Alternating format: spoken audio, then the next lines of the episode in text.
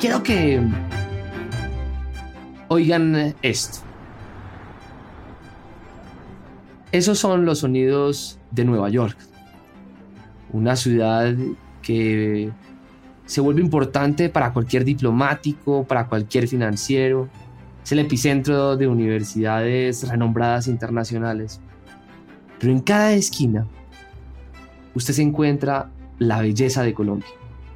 Y se la encuentra con rosas, con girasoles, con margaritas, que salen de las tierras colombianas alegrarle los ojos y el alma de quien las ve y de quien las recibe en su casa. Y Nueva York es solo la foto. Más del 80% de las flores que se consumen en los Estados Unidos son producidas, cultivadas y se exportan desde Colombia. Hoy estamos con Danilo Miranda. Danilo se ha dedicado a cambiar la forma en cómo llegan las flores a países como Estados Unidos. Danilo antes de exportador o de desarrollador es un emprendedor y un joven colombiano que está haciendo patria. Pero oigamos de Danilo quién es él y por qué decidió aceptar el llamado a la aventura. Saludo para todos y pues gracias por la invitación. Bueno, ¿quién es Danilo Miranda? Pues yo creo que en, esencia, pues soy una persona apasionada por el emprendimiento y por la tecnología. Digamos que desde muy chiquito hasta en el colegio siempre tuve como, yo era como que el típico, la típica persona que estaba vendiendo en el colegio cosas y muy llevado como a, a querer ganar mi platica por mi lado y a querer hacer más de lo que me brindaban mis padres en ese momento. A medida que fue pasando el tiempo, pues me fui dando cuenta que si bien mi familia lleva más de 25 años en, el sector floricultor colombiano, exportando flores, em, y si bien siempre de alguna forma mi familia tuvo una compañía relacionada y estuvo muy involucrada en ese sector, yo siempre fui muy apasionado por la tecnología. Entonces, eh, entré a la universidad no estudié ingeniería de sistemas, estudié administración de empresas en el CESA, pero desde ahí, desde que arranqué la universidad, comencé a emprender. Me comencé a relacionar con personas que sabían echar código y comencé a juntarme para pues, aprender hasta el punto donde montamos emprendimientos durante la universidad. Y cuando me graduó de la universidad, pues estaba como la disyuntiva de, bueno, ¿quieres seguir con tus emprendimientos, etcétera? Yo en ese momento, pues ya había hecho como lo que llaman los gringos un exit en, en uno de los emprendimientos que había montado durante la universidad. Y pues yo dije, ¿qué hago? Ya me voy a graduar, ya no hago parte de este emprendimiento, voy a trabajar en la empresa de mi familia o voy a buscar mi propio rumbo. Tomé la decisión de buscar mi propio rumbo porque sentía que si algún momento iba a trabajar para la empresa, pues que mi familia había montado, eh, pues yo creo que necesitaba un poquito más de calle yo por mi lado, para que cuando uno vuelva o si en algún momento yo volvía, pues tuviera un poco más de jerarquía. Entonces fue ahí donde comencé a trabajar para Microsoft. En Microsoft duré alrededor de cinco años trabajando para diferentes departamentos. Obviamente todo este bagaje técnico que los emprendimientos que yo hice durante la universidad, entrar en una posición pues diferente a los que pudieran haber sido mis competidores en el momento al yo entrar a Microsoft, porque Microsoft es una empresa muy técnica de, si lo quieren ver así, desarrollo de software y adicional de proyectos muy profundos en las empresas en las que trabaja y es muy técnico. Entonces, con este conocimiento yo logré entrar en Microsoft y entré en un área técnica, habiendo estudiado administración. Ahí pasó el tiempo y pues pasé por varios roles y en uno de los roles, ya el, último, me trasladaron a Costa Rica. Estuve gerenciando un territorio de ventas en Costa Rica. Y fue ahí en un momento donde yo dije, yo llevaba cinco años trabajando para Microsoft y se me vino la disyuntiva de, bueno, ya llevas un buen tiempo, lo que tú dijiste cuando te ibas a graduar, pues si volvías o no, pues, ¿qué vas a hacer? Y tomé la decisión, pues, de renunciar a Microsoft y entrar a la empresa de mi familia. Y ahí es donde comienza esta historia, la historia de, de Bloomspal, que es el emprendimiento que actualmente yo lidero. Hablemos de ese emprendimiento porque pareciera como si fuera un camino como pensado en el que ibas a aterrizar allá. ¿Cómo llegas a él? por qué terminas en esa industria. Y aquí sí quiero, Danilo, que nos describas la industria como contándosela a alguien que no la conoce, que nunca la ha visto, y que viajemos contigo como si trabajáramos en un día a día en lo que tú haces. Listo, pues yo iniciaría explicando la industria, como que lo importante que es para un país como Colombia. La industria de flores es una industria muy linda y muy grande, y además que emplea a casi 200 mil personas. De esas 200 mil personas, el 80% son madres cabeza de familia. Entonces la labor social que hace la industria pues es muy grande en el país. Colombia es el primer productor a nivel mundial y el segundo exportador a nivel mundial. Muy poca gente sabe esto, pero el 80% de las flores que se venden dentro de Estados Unidos vienen directamente de una finca de Colombia. Si en algún momento alguno de los que está escuchando esto, o si en algún momento alguien va a un supermercado en Estados Unidos, lo invito a que en las góndolas donde están las flores, coja un bouquet de flores y vea qué es lo que dice. Va a decir Product from Colombia. Eso muy poca gente lo sabe. Ahora, si no habla de pronto con un gringo, menos lo va a saber. Y aquí ya entramos a contar un poco más cómo funciona la industria. En el comercio exterior hay países que son productores y hay países que son compradores. El comercio exterior se basa sobre el libre mercado y el libre mercado lo que busca es que los países que son buenos en algo pues se especialicen más en eso y puedan exportar esa especialización a todos los países. Y con esa plata poder importar para lo que no son buenos o porque geográficamente pues no son bendecidos, por poner un ejemplo. Hablemos de Alemania. Alemania hace carros muy buenos. Ellos son especialistas en Alemania. En el libre mercado lo que se busca es que ellos sigan siendo los mejores en carros, pero no tienen la necesidad de ponerse a sembrar banano, ¿sí? Porque no tienen ni la especialización, ni las tierras y tiene unas condiciones que pues, le hacen mucho más difícil para ellos pues, ser especialistas en derivados de banano o, sembrando bananos. Eso es lo que busca el comercio exterior. En temas de flores, pues no es diferente. Hay países que son bendecidos y producen flores y hay países que no. Y flores es una industria que a nivel mundial tiene un valor de 100 billones de dólares. Y si ustedes se dan cuenta, las flores están por todos lados, en eventos felices, tristes, películas. Y Colombia es el segundo proveedor a nivel mundial de los países que no producen. Entre esos está Estados Unidos, los europeos, Asia, eh, China, Australia, incluso Sudamérica. Colombia los, los provee porque pues ellos no lo producen. Entonces, eh, por un lado están, y ya para entrar mucho más técnicos en el tema de lo que es la industria, por un lado están los productores, que son las fincas, y por otro lado están los compradores, que los compradores pueden ser supermercados, importadores, mayoristas, distribuidores y una cantidad de, digamos, de compañías que se dedican a abastecer a su país y que tienen un negocio a través de las flores.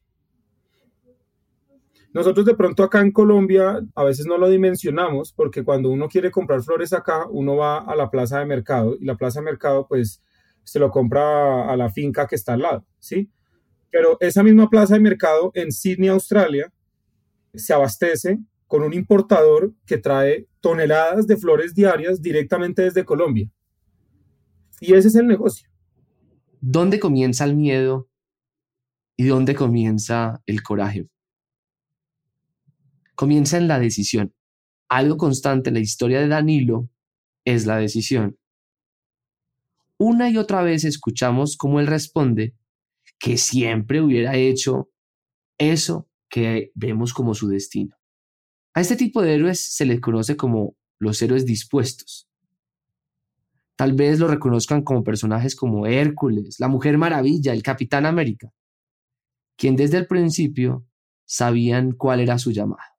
Pues mira, obviamente, como yo tengo una, mm, pues un, bagaje técnico y de alguna forma toda mi experiencia ha sido en el mundo de la tecnología, vendiendo software para empresas, yo llegué con una mentalidad diferente y un poco fresca en el sentido donde yo no solamente veía en las flores un negocio, ¿sí?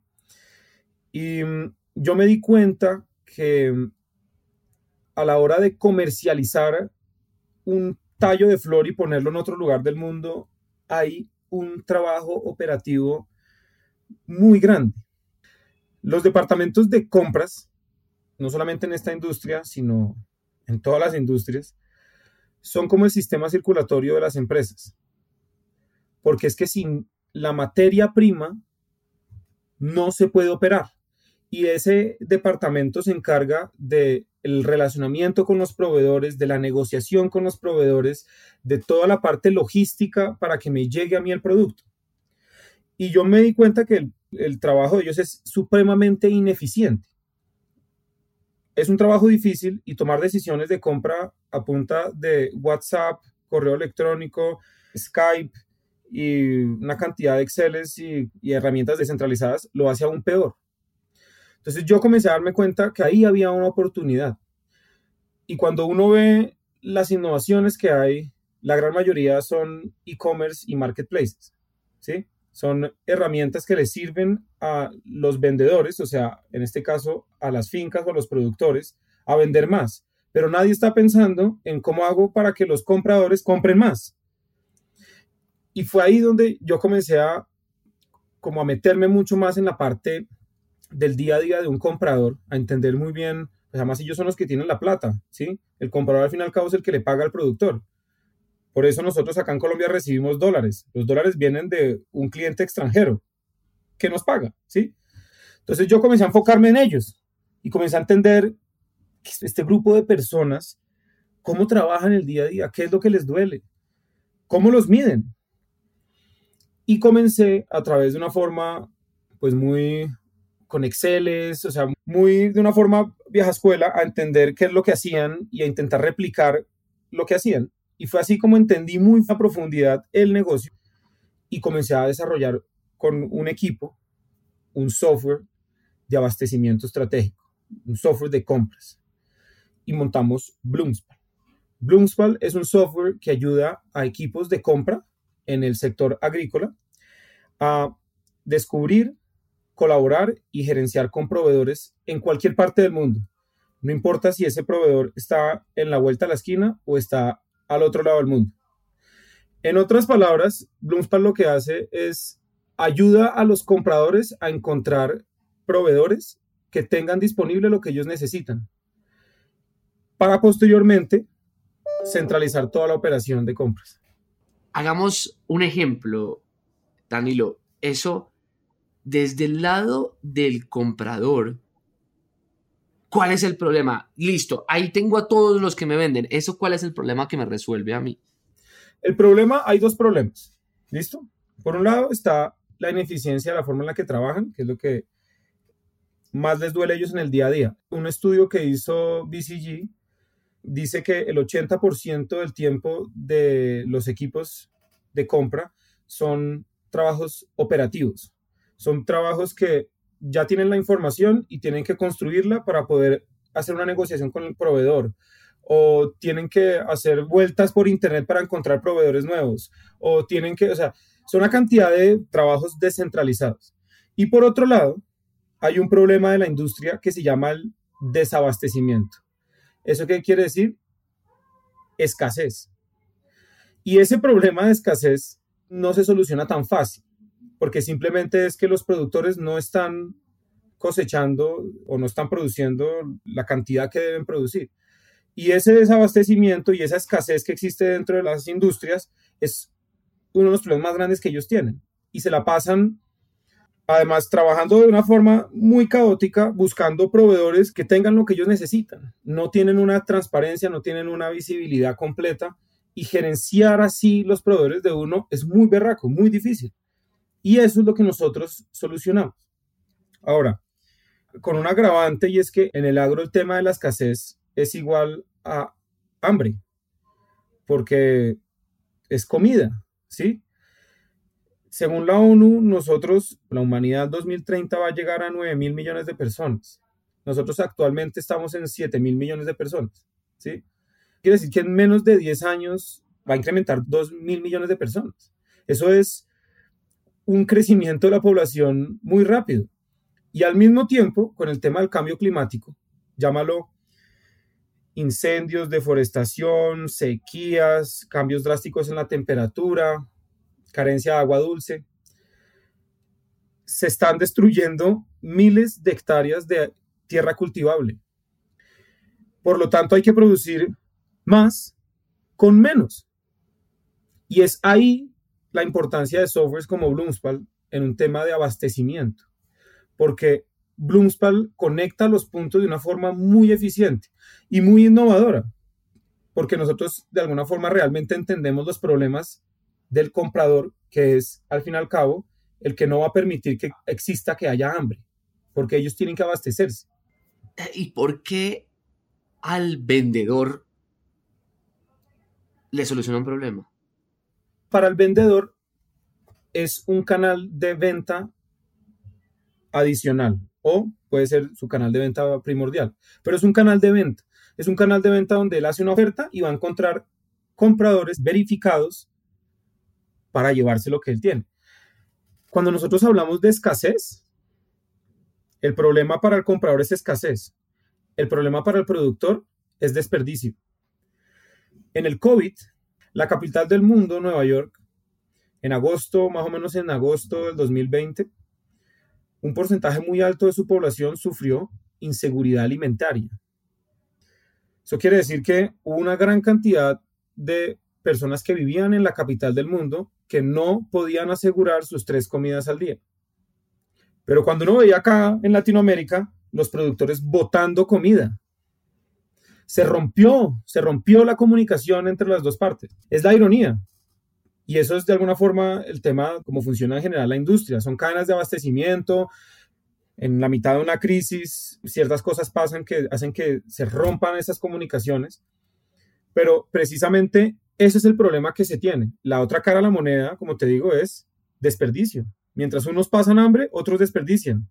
Otra característica interesante de Danilo y su viaje del héroe es la visión que le ha caracterizado. Desde sus estudios universitarios, Danilo le ha tenido el pulso al mundo. Y desde que entró a conjugar la tecnología con la agricultura, eso que se llama ACTEC, Danilo vislumbra una nueva oportunidad para el agro colombiano y la generación de prosperidad para las siguientes generaciones. Yo creo que la oportunidad es inmensa. O sea, acá hay un océano azul, o sea, ya hablándolo como en temas de la cuarta revolución industrial y, la cantidad de, innovación que se puede hacer en la industria agrícola, es un océano azul. O sea, esto aquí hay oportunidades, todo lo que tiene que ver con AgTech, hay muchas oportunidades.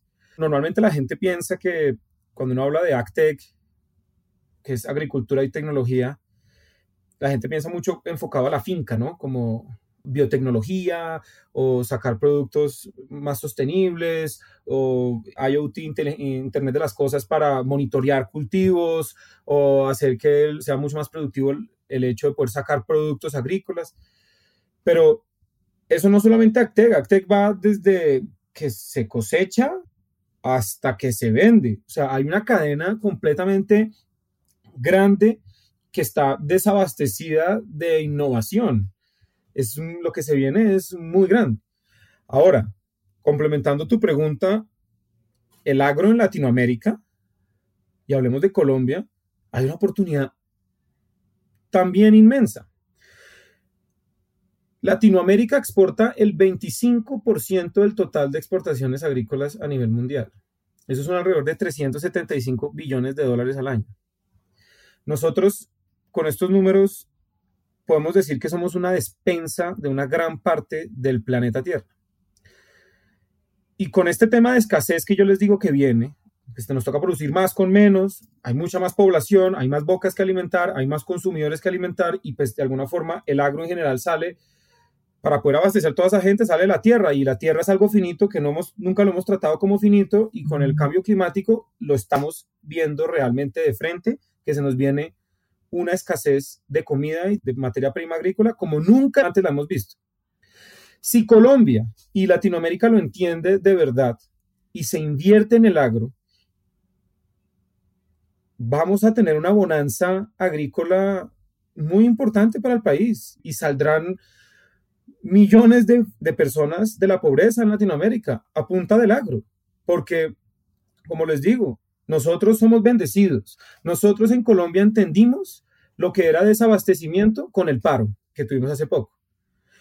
Un ruso entendió lo que era desabastecimiento en principios del 2020, porque para él el paro y lo que nosotros sentimos como paro, ese abastecimiento, es que se rompieron las cadenas de abastecimiento y que los compradores que le compraban, no sé, el banano a los ecuatorianos, ya no tenían cómo traerse ese producto. Entonces, hay una oportunidad muy grande, muy grande en el agro y muy grande en tecnología, pues en esta industria. Dani, ahorita quiero que hablemos de las empresas y Colombia. Ahorita hablabas precisamente del paro, eh, mucha gente con mucho malestar social, obviamente personas que se aprovechan de esa situación para hacer politiquería. Y hay una foto que a mí me ha preocupado es que hay personas, cada vez en un porcentaje mayor en esa foto, que creen que las empresas privadas no están haciendo lo suficiente para mejorar el país. Pongámonos a, ¿qué crees tú que le ha faltado a la empresa privada por hacer más por Colombia? ¿Qué le está faltando a la empresaria o al empresario hacer más por Colombia? Pues es que yo creo que en general tienen que haber más empresas. o sea, echar la culpa al empresario no me parece justo. Y yo creo que generalizar no haría bien. Obviamente, como todo, hay personas que tienen unos principios buenos y hay personas que no. Pero en general el concepto de generar empresa es muy importante, porque es que cuando uno logra generar riqueza, esa riqueza se distribuye frente a todas las personas, ¿sí? Tiene que haber más empresas, ¿sí? No se trata de generar una amistad entre trabajadores y, y empresarios, yo creo que una sinergia muy chévere yo creo que es algo como de ese pensamiento renovado que trae la tecnología y los emprendedores en tecnología, es que ese tema como entre el fundador y el primer equipo que ellos tienen, el fundador sabe que sin ese equipo fundador, sin ese equipo, él no va a hacer nada. Y eh, hay muchas opciones de vesting, de involucrar y darle, mira, tú me trabajas tanto tiempo y te voy a volver parte dueño de esta empresa, vamos a volvernos millonarios juntos. Esa sinergia, yo creo que, empatándolo con tu pregunta, yo creo que eso es lo que le hace de pronto falta en general al empresario normal, como coger a ese equipo involucrarlo y decirle, nos vamos a volver ricos todos acá. ¿Qué es lo que te mueve a ti? ¿Riqueza? ¿Tu familia? ¿Impacto? ¿Qué es lo que te mueve a ti? No, me gusta, yo, yo realmente es impacto y riqueza. Vamos a impactar el mundo entero y más nos vamos a ver millonarios. ¿Qué es lo que quieres a ti? Eh, educar, etcétera. Vamos a educar al mundo entero. O sea, a donde voy es el empresario, siento que en general puede aprender mucho de lo que está pasando y el ecosistema de tecnología para involucrar y envolver a su equipo donde todo el mundo se ponga la camiseta y diga, esta es la empresa porque además soy parte de ella y si cumplo mis objetivos, además me van a dar, realmente voy a ser accionista o me van a dar plata al final del año, lo que sea. Es como un involucramiento que realmente hace que la gente esté comprometida al 100%. Estos héroes ven oportunidades donde otros ven problemas. Y Danilo ve en Colombia la promesa de una tierra de talento, de oportunidades, de exportación. Un paraíso creativo para que todos podamos tener alimento en nuestra mesa. Acá en Colombia hay muchísimo talento y yo voy a hablarlo ya directamente, digamos, de la industria en donde yo estoy. En tecnología, Colombia es un centro de innovación y de, y de talento grandísimo y se está viendo en, en, general en la región. Mira la cantidad de emprendimientos que han salido de Colombia. Eso, más allá de porque existan fundadores, es porque hay mucho talento que saca adelante esas empresas, ¿sí? Acá en Colombia hay mucho talento y hay que creerle mucho a lo que somos capaces como país, ¿sí? De hacer. Y creo que en, la industria de tecnología hay mucho que sacar pecho de lo que estamos haciendo. Dani, muchísimas gracias por este espacio. Y antes de irnos, hablemos del reconocimiento de las Naciones Unidas. ¿Qué es lo que está pasando y te están llamando a ti a nivel global? ¿Qué fue y por qué crees que está teniendo tanta atención del mundo lo que ustedes están haciendo? Pues mira, va muy enfocado a los problemas que yo te dije hace un poco. el mundo está pasando por una etapa muy compleja donde las proyecciones en temas de seguridad alimentaria en general para la, para la población mundial no son esperanzadoras. De hecho, el cuadro es un poco apocalíptico. Se viene un momento de mucha escasez, de mucha hambre y de alguna forma también de mucha zozobra si no se hace nada. Y con el COVID, con todo este tema del COVID, aprendimos mucho que los países que tienen dinero y que son los poderosos en momentos de crisis no les importa absolutamente nada más, sino pues su gente. Y el resto, pues verán a cómo se desenvuelven. Imagínense una crisis parecida pues en el tema del COVID, como donde todos los países estén pensando en su población y el resto no importe, pero que tenga que ver con la comida. El escenario no es lindo y eso las Naciones Unidas lo sabe. Y esto va con lo que yo les dije que el 2030, en menos de nueve años, dos mil millones de personas más que hay que alimentar y ese escenario y ese cuadro se está buscando pues que se hagan inversiones en el agro.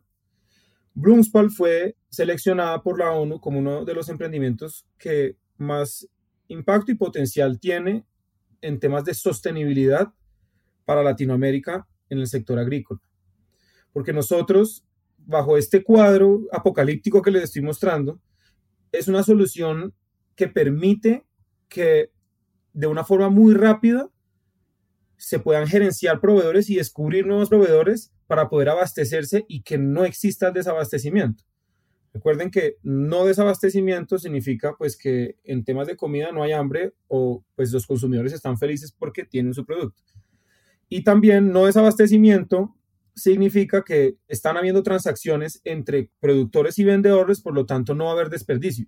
Entonces, por los dos frentes, somos una solución que está trabajando y, enfocada en optimizar esas cadenas de abastecimiento. La ONU hizo una selección, aplicaron muchísimas empresas a nivel mundial, se hizo una preselección de 115 y de 115 llegaron a 8, donde Bloomspal es la única colombiana. Y de hecho no es la única colombiana, sino adicional que es la única colombiana, es la única que está enfocada en la parte de comercialización venta y compra de productos agrícolas, lo cual para nosotros es un orgullo porque pues no solamente somos colombianos, sino que también a veces uno como emprendedor, uno parece un loquito contando su idea por todos lados y la gente es como, mm, ok, mm, ok. Y cuando de pronto uno le da un espaldarazo de esto y dicen, es que lo que tú estás pensando es una cosa que puede cambiar el mundo. Sí, Eso para nosotros fue, pues, o sea, invaluable, ¿sí? y pues estamos muy felices. Felicitaciones, de verdad, yo creo que ustedes están haciendo algo muy poderoso. Y creo una cosa, Danilo, es que las historias hay que compartirlas y por eso estos espacios eh, de colombianos que hacen patria son precisamente para visibilizar historias como la de ustedes. Muchas gracias por acompañarnos, un abrazo. No, muchas gracias a ustedes y pues nada, les mando un abrazo. En cada rincón de nuestro país hay colombianos y colombianas que se dedican a unir puntos, a tejer. Y cuando me refiero a tejer, es porque en cada una de sus actividades logran juntar sueños con oportunidades, inversiones con la generación de empleo para millones de colombianos. Soy Juan David Aristizábal y esto es Colombianos que hacen patria.